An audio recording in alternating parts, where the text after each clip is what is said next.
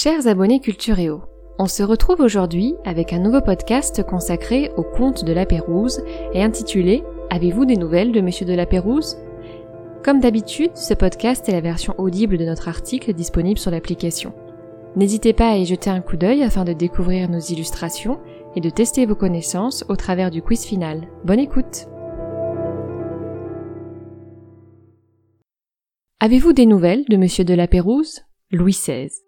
La légende veut que le roi Louis XVI s'enquit du sort du navigateur Jean-François de Gallo, comte de la Pérouse, quelques instants avant de se faire guillotiner par les révolutionnaires français.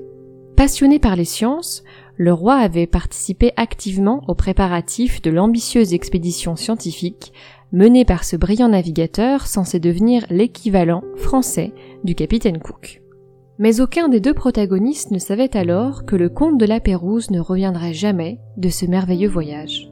Un voyage qui va fasciner près de 200 ans des générations de marins qui partiront à la recherche des navires légendaires que sont la boussole et l'astrolabe. Alors qu'est-il finalement advenu du comte de la Pérouse et de son expédition?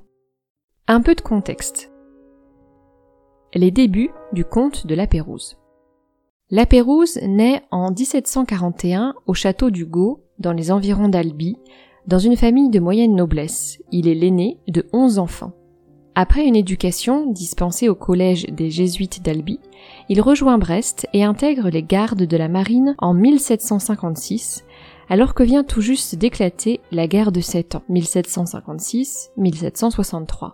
Conflit majeur, presque mondial, la guerre de Sept Ans oppose de nombreux pays européens, dont la France et la Grande-Bretagne au premier chef, ainsi que leurs colonies respectives. Le jeune Lapérouse prend la mer et officie notamment sous les ordres du chevalier d'Arsac de Ternay, qui deviendra un véritable mentor pour le jeune homme. Il prend part à deux expéditions au Canada où il sera blessé dans les rudes batailles navales qui opposent alors la France aux Anglais. La fin de la guerre de Sept Ans marque un tournant pour le royaume de France qui est contraint d'abandonner la quasi-totalité de son empire colonial, dont le Canada. La Pérouse revient alors en France, où il est affecté au transport maritime avant de partir pour l'île de France, actuelle île Maurice, rejoindre Darsac de Ternay, qui vient d'y être nommé commandant général. De là, il mènera plusieurs expéditions dans l'océan Indien qui contribueront à lui forger une solide expérience de navigateur. En 1778, la paix est de nouveau rompue avec l'Angleterre. La France, qui jusqu'alors ne soutenait que matériellement les insurgents, entre activement dans la guerre d'indépendance des États-Unis et soutient à grands frais les treize colonies d'Amérique du Nord qui veulent se libérer du joug de la couronne britannique. Devenu commandant, la Pérouse participe alors à de nombreux combats contre les Britanniques dans les Antilles ainsi qu'au large des côtes américaines. Il se distingue notamment lors de l'expédition qu'il mène dans la baie d'Hudson en 1782, où lui et ses hommes détruisent le fort Prince of Wales et la York Factory. Bien que cette expédition n'a eu que trop peu d'incidents sur la guerre d'indépendance des États-Unis, la Pérouse impressionne ses contemporains.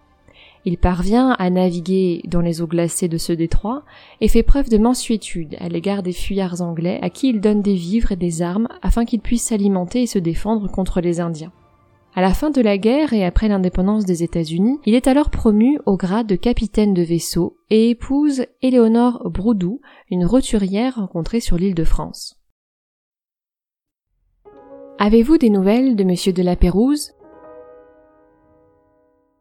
S'étant distingué autant par ses qualités de navigateur que par ses qualités humaines, la Pérouse est choisie, à 43 ans par Louis XVI, pour mener une expédition autour du monde qui permettra de compléter les découvertes du capitaine Cook dans l'océan Pacifique.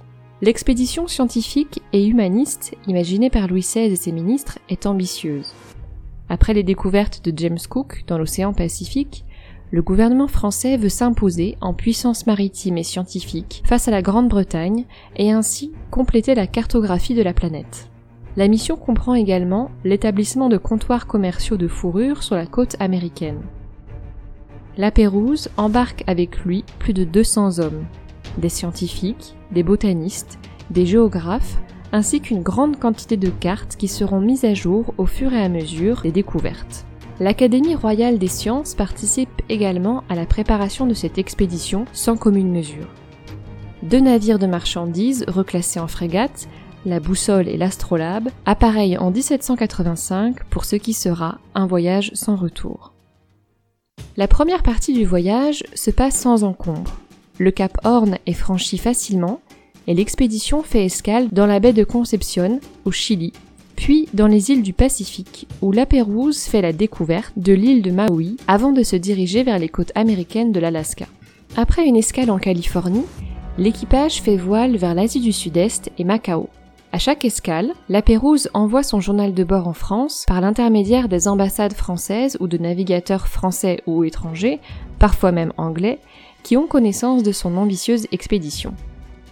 La boussole et l'astrolabe se dirigent toujours plus au nord du continent asiatique, jusqu'à la péninsule du Kamtchatka où débarque l'interprète franco-russe Jean-Baptiste Barthélemy de Lesseps qui mettra un an à rejoindre Versailles en traversant la Sibérie. Ce sera le seul survivant de l'expédition. Après la péninsule russe, la Pérouse se dirige de nouveau vers les îles du Pacifique. Cette fois-ci, ces hommes sont attaqués par des indigènes sur les îles Samoa lors d'une escale nécessaire à la récupération d'eau douce. Douze morts sont à déplorer dans le groupe d'explorateurs, parmi lesquels le commandant de l'astrolabe et le botaniste et physicien Lamanon.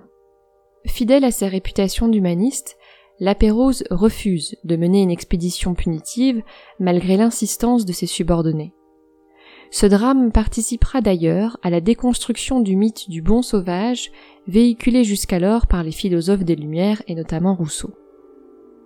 L'équipage fait ensuite voile vers l'Australie et Botany Bay, Sydney, qu'il atteint en janvier 1788. Il s'agit de la dernière escale connue du navigateur, son journal de bord s'arrêtant lors de cette étape australienne. Aucun membre de l'équipage ne donnera signe de vie par la suite, et plusieurs expéditions de recherche furent lancées. On peut citer celle d'Antoine Bruni d'Entrecasteaux, lancée en 1791 avec deux navires et qui finit aussi tragiquement que celle de la Pérouse. Il faut attendre l'expédition de Dumont d'Urville en 1826-1827 pour localiser les épaves de la boussole et de l'astrolabe à Vanikoro aux îles Salomon. D'après le témoignage des habitants de l'île, les deux frégates ont fait naufrage lors d'un cyclone tropical qui les a jetés sur le récif. Une partie des survivants aurait réussi à fabriquer une embarcation avec les débris et aurait alors repris la mer. 200 ans plus tard, en 1999, des fouilles sur Vanikoro permettent de découvrir les restes ensevelis du camp des naufragés. Cette découverte est le témoignage et la preuve de la survie d'une partie des membres de l'expédition. Une part de mystère subsiste encore aujourd'hui sur les causes du naufrage et sur le destin des marins qui ont repris la mer sur leur embarcation de fortune. Voilà, c'est la fin de ce podcast. Nous espérons qu'il vous a plu. Toute la bibliographie nécessaire à sa réalisation se trouve sur l'application. N'hésitez pas à nous donner votre opinion sur ce podcast et à tester vos connaissances au travers du quiz final. On se retrouve sur Cultureo avec un nouvel article d'art ou d'histoire. À très vite!